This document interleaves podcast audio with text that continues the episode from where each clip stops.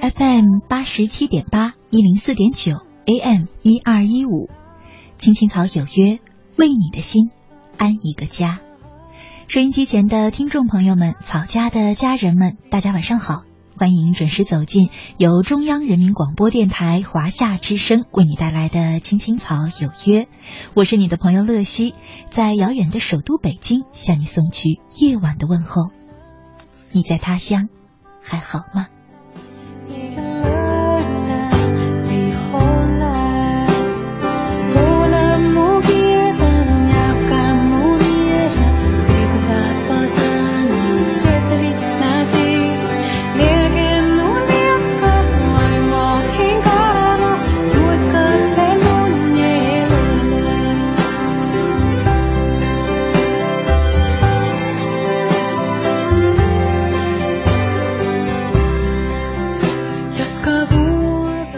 呢是二零一五年的九月一号，是星期二，和大家呢一起走进草家每周二的那时花开。啊，一位叫做李俊的朋友呀，他在微信里给我留言说：“乐西姐，时间怎么过得这么快呢？又九月了，马上又到年底了。去年的九月我还去北京看过红叶呢，后来才知道，原来离乐西姐距离那么近。”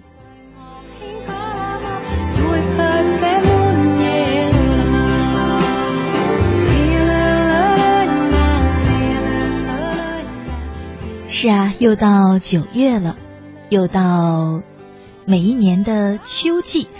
嗯，你说上一年的啊九月份来北京看过红叶，我猜想啊，你是不是会失望而回了呢？因为其实北京的九月呢，香山的红叶还没有红满天。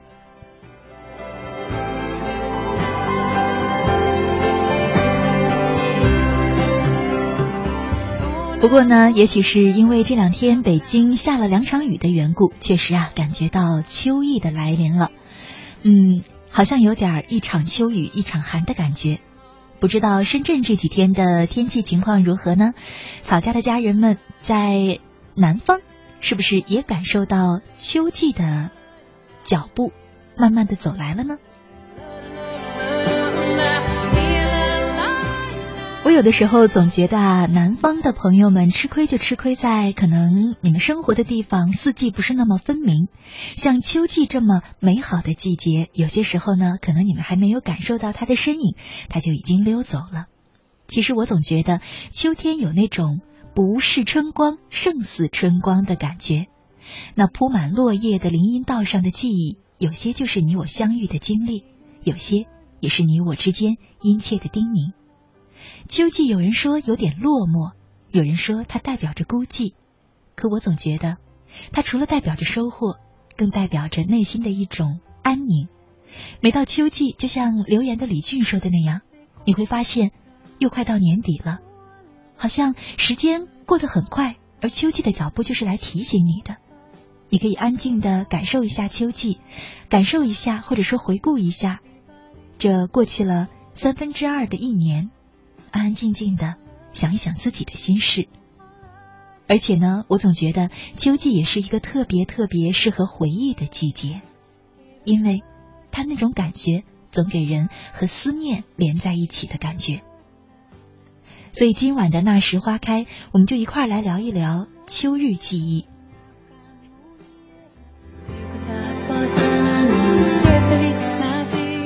收音机前的你呢，也可以通过微信参与到我们的直播互动当中，在微信里搜索我的账号“乐西”，快乐的乐，珍惜的惜，找到我的账号加关注，就可以直接留言给我了。快来跟我讲一讲，成长的路上你有哪些秋日记忆吧，期待着你的参与。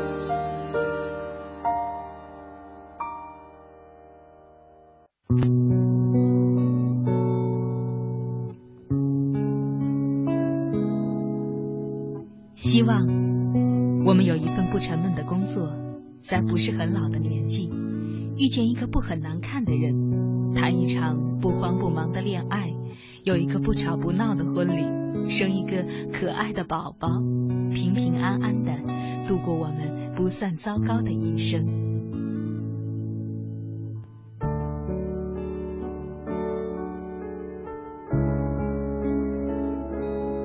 青青草有约，陪伴你度过即使是平凡但却不平淡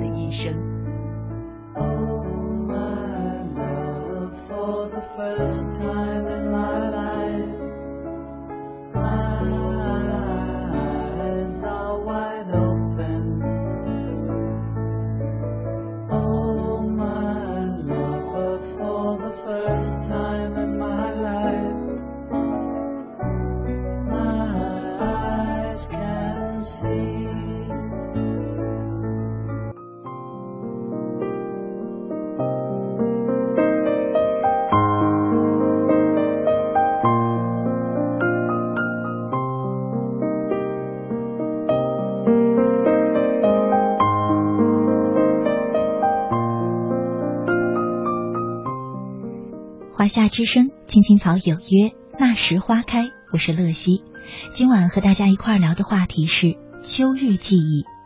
接下来呢，和大家分享一篇文章：不能花开，就请叶绿。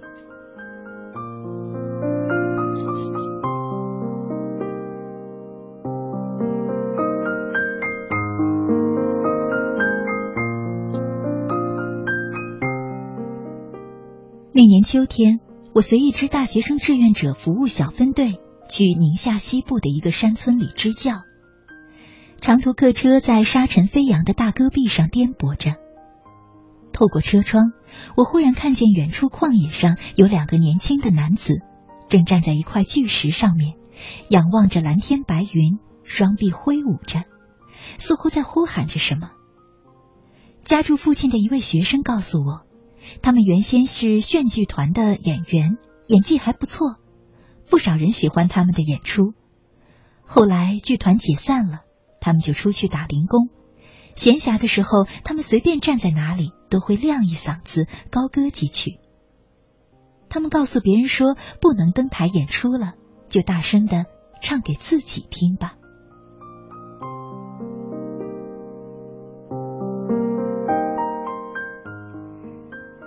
想着他们可真是快意人生，颇有些侠士风度。我忽然想起了一位著名登山家说过的话：真正的登山者并不特别在意成功登顶的那一刻，而是更在意一路攀登的愉悦。想想的确有道理。无法登顶的时候，慢慢的欣赏一下沿途的风景，不是很好的选择吗？在那干旱缺水的村庄里，庄稼活得很难。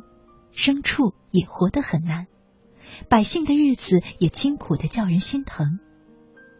然而，我却十分惊讶的发现，我见到的人们虽然穿的很差，吃的很差，用的很差，可一个个精神气儿十足。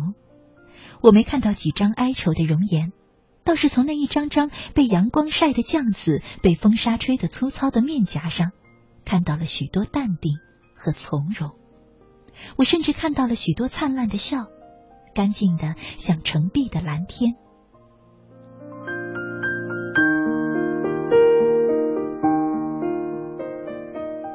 我问一位七旬老者，为何大家生活的如此窘迫，却依然有那样的好心情？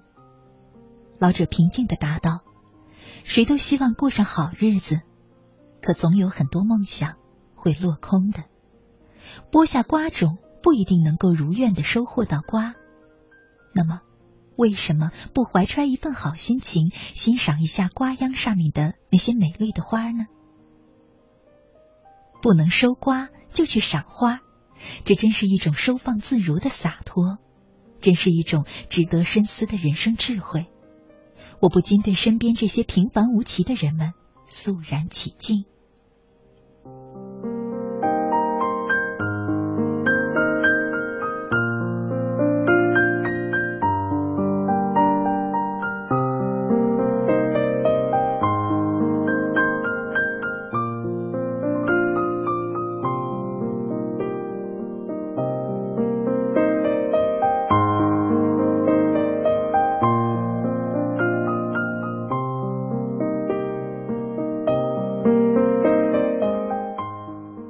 时候，我认识的新邻居是一个叫人见了心生怜爱的小姑娘。她因为患有先天性的肌无力，在十二岁那年失去了行走的能力。而此前，小女孩酷爱跳舞，舞蹈老师夸赞她有跳舞的天赋，是一个搞艺术的好苗子。十岁那年，她还曾登上过银川市电视台主办的春节联欢晚会。在她的家里，我见到了墙上那幅漂亮的剧照。身着舞衣的她，真像一个美丽的天使。可如今，小女孩被疾病困在了床上，要想到外面去，就得让父母把她抱到自制的那台沉重无比的简易轮椅上。父母的身体也不大好，很懂事的他，就将自己的活动范围基本都限定在了床上和院子里。更多的时候，他趴在窗台上。望着外面的世界，偶尔在父母的帮助下到院子里转转。女孩喜欢笑，一脸天真无邪的笑，纯净的让人立刻就想到那个词汇——一尘不染。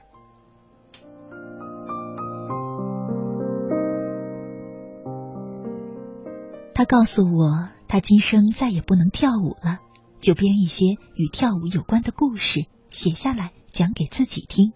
有时候也讲给大人们听。女孩说她想投稿，争取让更多的人看到自己写的故事。她拿给我看，简单的情节，简单的语言，里面透着不雕饰的童真情趣。我为女孩的阳光心态鼓掌。我问她：“不能跳舞了，你是不是感觉很遗憾？”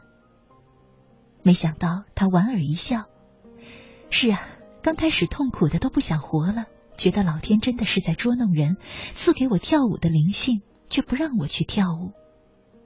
可现在我已经完全想开了，不能花开，就请叶绿吧。不能花开，就请叶绿。那一年的秋天，我的心灵被一种东西深深的震撼了。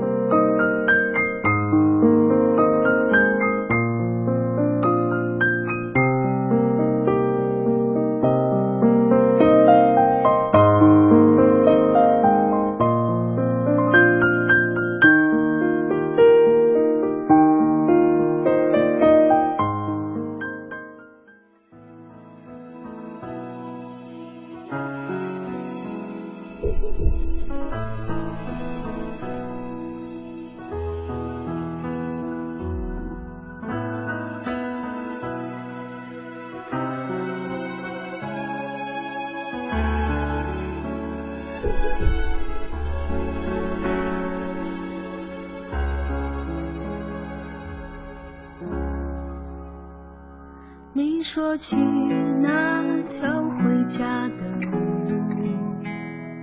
路上有开满鲜花的树，秋天里风吹花儿起舞，阳光会碎落成一面湖，陌生的。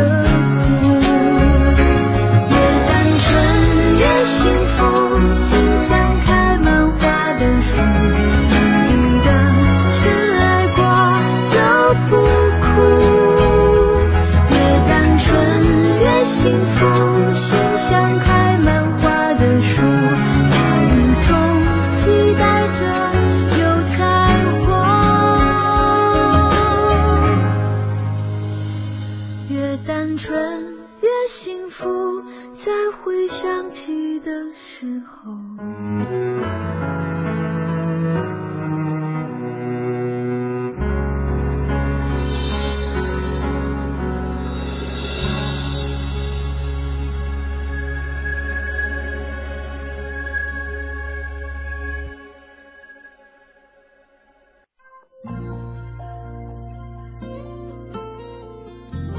年以来，都是这样一个人默默的走，不知起点，不问终点，没有可以停留的驿站。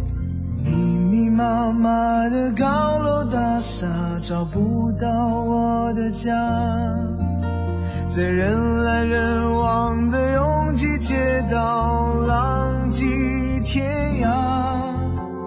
任淡淡的风穿过单薄的身体。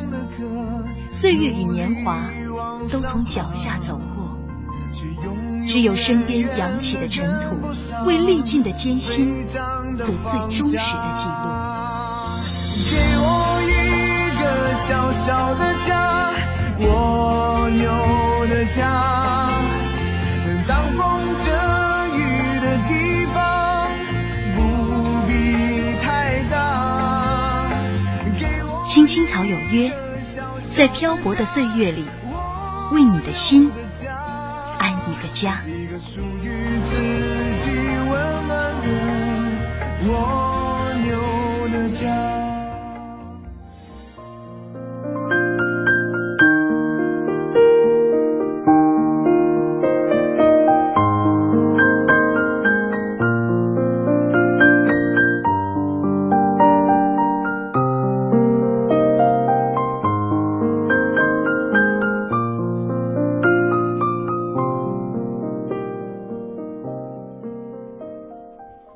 之声，青青草有约，那时花开。我是乐西，今晚和大家一块聊的话题是秋日记忆。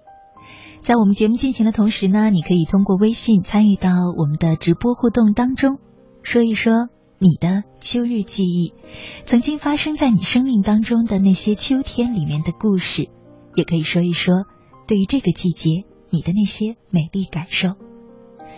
呃，今天晚上呢，在微信当中有推送一条语音给大家。我们之前呢，呃，有跟大家说，第二季的青草拆书帮马上就要开始了，也开放给大家报名了。那今天呢，就是最后一天的报名时间。嗯，如果你也想参与到我们的读书活动当中，和我们一块儿去学习，一块儿去成长，一块儿去享受那些书本上的文字带给我们的美好感受，那么就赶快趁着这最后一天的时间报名来参与我们的拆书帮活动。这一次的拆书帮呢，我们也吸取了上一次的一些经验呀，还有一些不足之处。呃，比方说这一次我们有一些改变，我们会所有的拆书帮的成员呢一块儿共同读同一本书，这样大家可以交流一下自己读书的感受心得，还可以呢和其他嗯价值观、人生观都相同的朋友们一起交个朋友。怎么参加呢？在微信账号刚刚说过的我的名字乐西这个账号当中呢，留言“书”一个字“书”图书的“书”字，就可以收到报名的页面了。那么按照页面上的提示填写你的报名信息就可以了。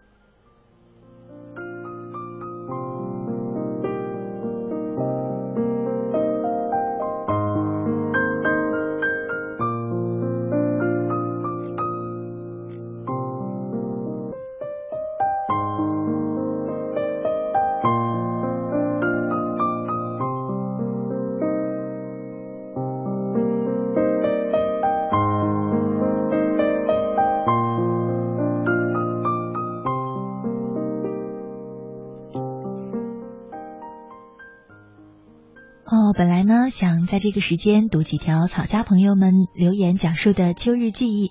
不过呢，看看时间，马上就要到我们的半点的休息时间了。那下半段节目回来呢，会和大家分享一些草家朋友们的秋日记忆和秋日感受。收音机前的你也赶快留言给我们，参与进来吧。稍后呢是一段公益广告，广告时间不长，请不要走开，我们马上回来。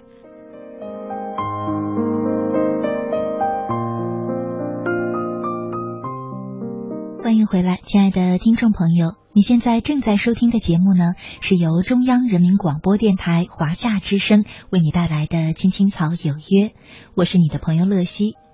今天呢是周二，和大家一起走进的是草家每周二的那时花开。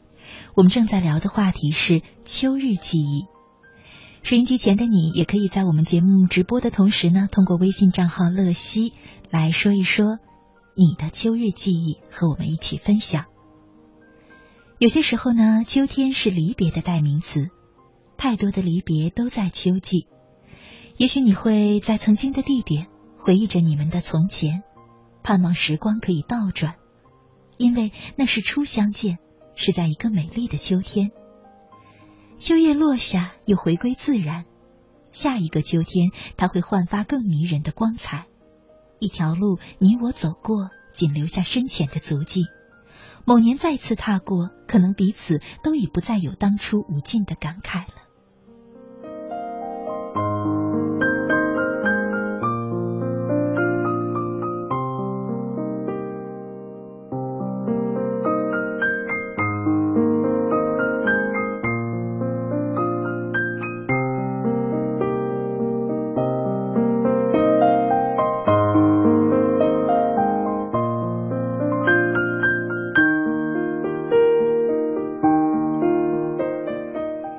接下来的时间呢，和大家分享一个发生在秋日的故事。青春的碟片有一道划痕。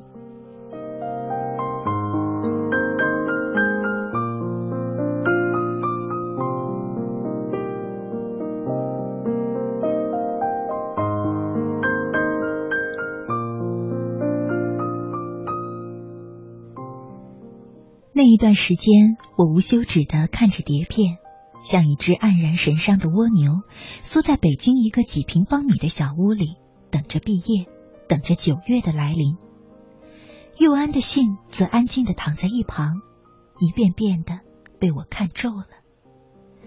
佑安在信里说：“兰，记不记得我们刚刚相识的时候，曾经因为争抢着要看同一张碟片，而在校门口的音像小店前互抛白眼？”你说那张碟片是你预定许久的，我便说许久有多久呢？开学也才不过两个星期嘛。你的脸红了又白，白了又红，最终将手中的碟片一甩，扭头走了。而我却是突然奇怪的追上你，又将你一把拉住，笑着央求说：“别生气了，我先让给你看还不成吗？”兰，我在你的笑里看到了自己，那样纯美透明的青春，像一只刚刚褪去外壳的彩蝶，终于新鲜的探出头来，开始飞翔。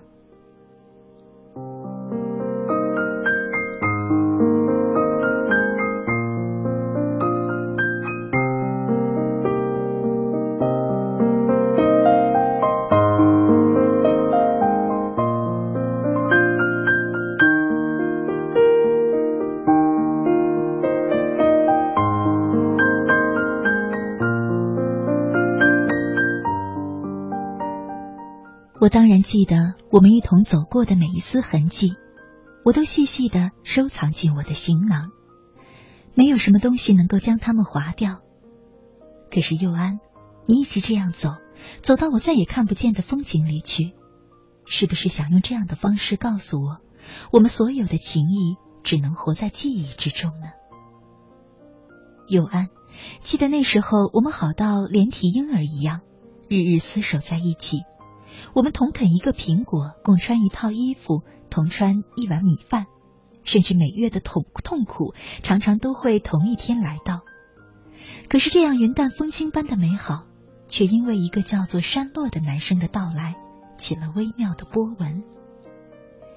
第一次见到山洛是在校门口长长的夜市上，我们两个人各自摇着一串偷偷折来的槐花，坚守在拥挤的人群里前行。逆行而来的山路就这样误撞我们，连在一起的臂膀，像猎人发现了珍贵的麋鹿，我们两个人都惊讶的叫出声来，但一双手却还紧紧的将已是一脸羞红的洛山围在其中。佑安，是你像个女痞一样斜眼笑笑的问他：“嗨，哪个学校的？叫什么名字？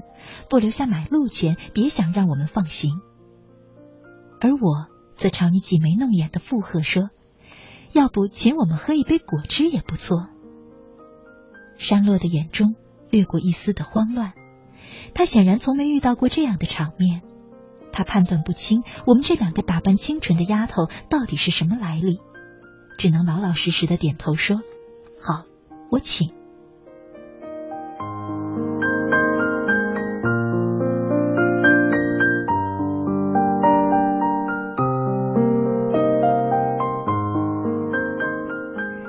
山洛说完，就转身走入了人群。我们看着他的背影，想这家伙定是借机逃走，就哈哈大笑了一阵，继续游过。过了许久，我们返回学校，远远的在校门口看到一个男生正端着两杯果汁四处的张望。待走近了，才发现他正是我们打劫的那个男生。我们和林校的才子山洛就这样熟识起来。知道了，他是从一个山清水秀的小镇上来。我们这对生活优越的驴友绝不放过这个结伴采风的机会，但山洛却迟迟不肯与我们同行。问及原因，他只开玩笑说：“我们那个小镇民风非常古朴，若是一下子带你们两个美女同时回去，那我岂不背上千古骂名吗？”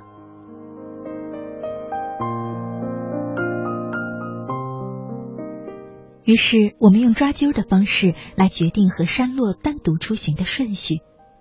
那次抓阄，两个人看上去都是一副无所谓的样子，事前还嘻嘻哈哈的打闹说，如果谁先去，一定记得将山洛完好无损的带回来。也只是这样说说。佑安，当你将两张写有先后的纸条放在桌上，很大方的来了一句“你先来”的时候，我的手心儿。却已有了微凉的汗。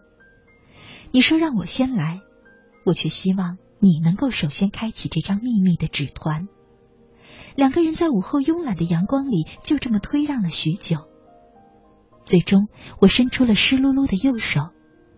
当我颤抖着将纸条打开来，并撅着嘴朝你抱怨说：“早说了你是幸运儿，还非要让我跟着凑什么热闹？”佑安。我以为你会像以前那样，用一杯草莓奶昔就将我的种种抱怨和牢骚全都融化在肚子里。但那一次，你却是飞快的扫了我一眼，就把话题截住了。你说：“哎呀，兰，我忘记约了人，回头再找你吧。”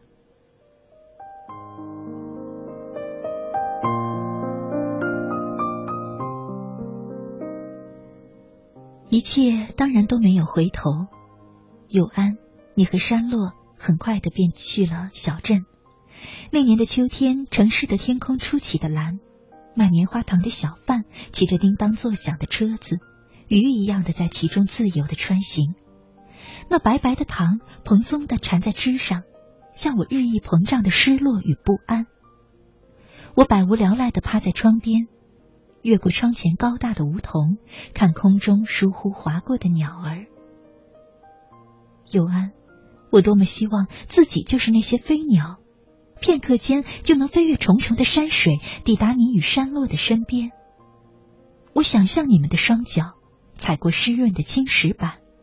想象你们在夜晚镇上细碎的人生里，提一大袋酱紫色的野果，慢慢的夺回居所。想象山落的母亲倚在门前，期待着巷尾处你们清亮的笑声响起。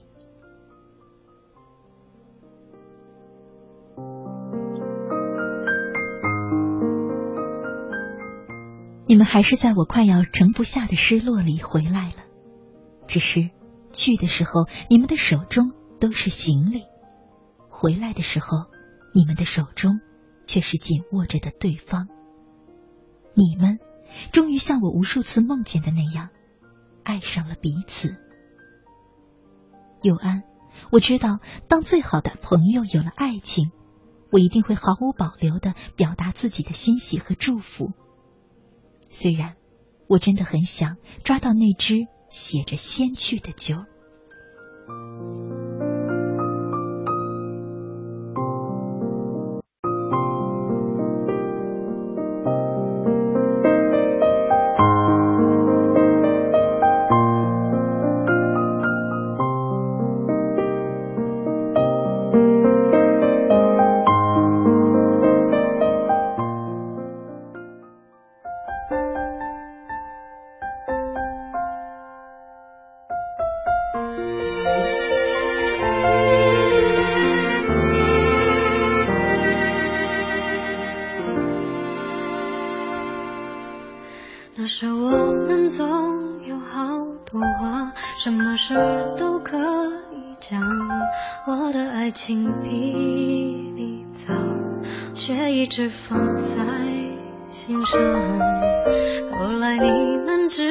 间的变化我不想再多说话。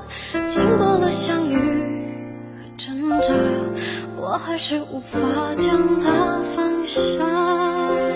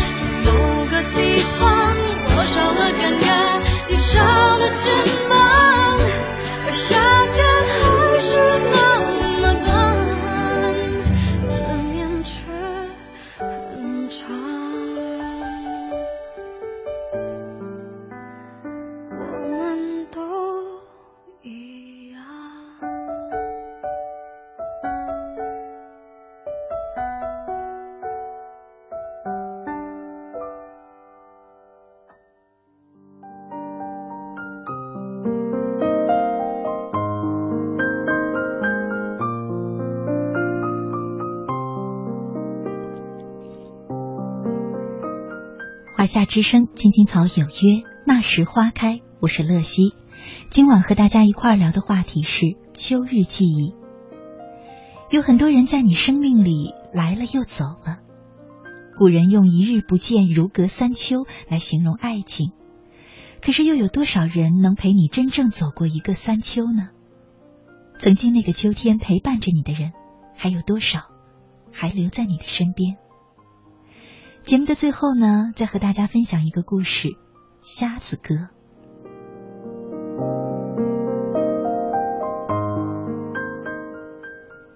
回到汪营小镇的时候，那里面的青石小街已铺成了柏油路。一去十年，我已来迟，几乎都成了陌生的面孔。这时，我听到了一串原版的呱嗒声。循声望去，只见瞎子哥拄着那根被岁月镀上一层铜光的竹杖，悠闲地立在桥头，手中舒缓地挥动着两片响竹。他不叫不唱，没有某种为谋生而起的职业尖迫感。那深邃的平静，显示出对身边这个喧嚣世界的不屑。我有些激动地喊着“瞎子哥”跑了过去，他一把攥住了我的手，急忙说道。你别作声，让我想想你是哪个。我的手被他攥得生疼。十年了，我已由一个男孩长成了一个男人，连声带都变得粗哑了。他摩挲着我的手，歪着头，侧脸陷入了沉思，嘴里轻轻的念叨着：“你莫说，莫说。”仿佛他在安慰一个受惊的孩子。论年龄，我该叫他叔，但那时候全镇没有分老幼，都叫他瞎子哥。我们这些孩子也就跟着了。他是一个报道儿，其生父不知道是谁，母亲带着少年的他嫁到镇上的王家，他也就随姓了王，却似乎谁也不知道他的大名。瞎子哥有了一群义父弟妹之后，就连亲生母亲也对他冷遇了。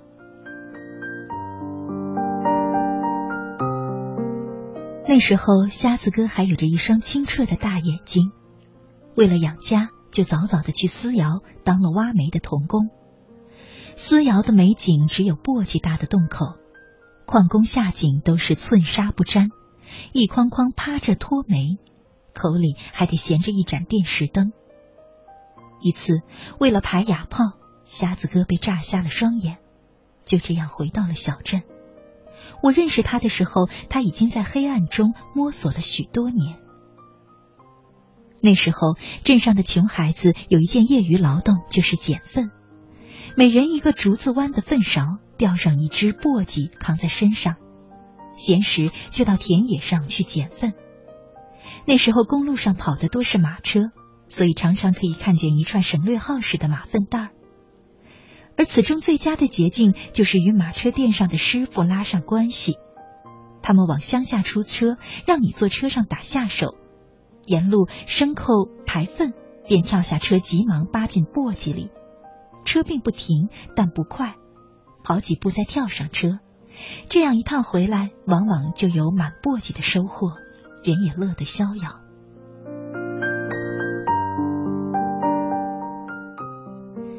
瞎子哥那个时候就在马店打杂，主要负责喂马草，还有一些杂物。他虽然失明，却很精细，马的个性都了如指掌。当时我家还很穷，但还并没有穷到要我去捡粪的地步。可是我想买支口琴，母亲却认为那只是玩具，并不同意，所以我自己去挣这笔钱。捡粪就最简单了。同在一条街上，孩子们可交的大人似乎也只有瞎子哥。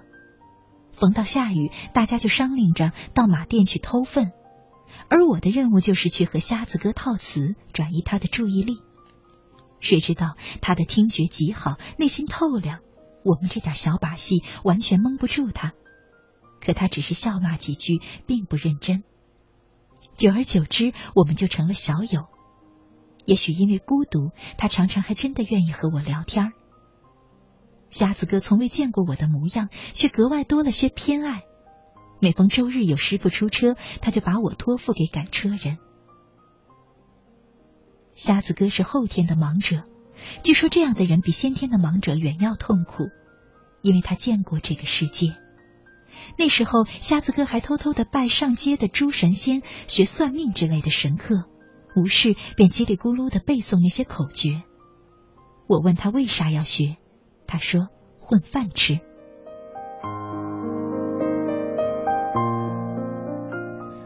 我总是说你现在不是有活路吗？他说命数未尽，还要活几十年，而这马车店是不会长期存在的，以后无马可喂了，那可咋个办？瞎子哥在乱世中预见着未来。默默的为自己这样一个草民准备着存身的退路，他不想扬起于任何人。有次我求他给我算命，他说这都是假的，不要信。我说既然是假的，那你不是在骗人吗？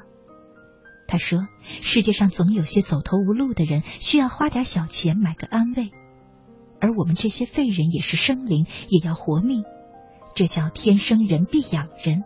当年老祖宗发明这些玩意儿。就是要给我们留口饭吃。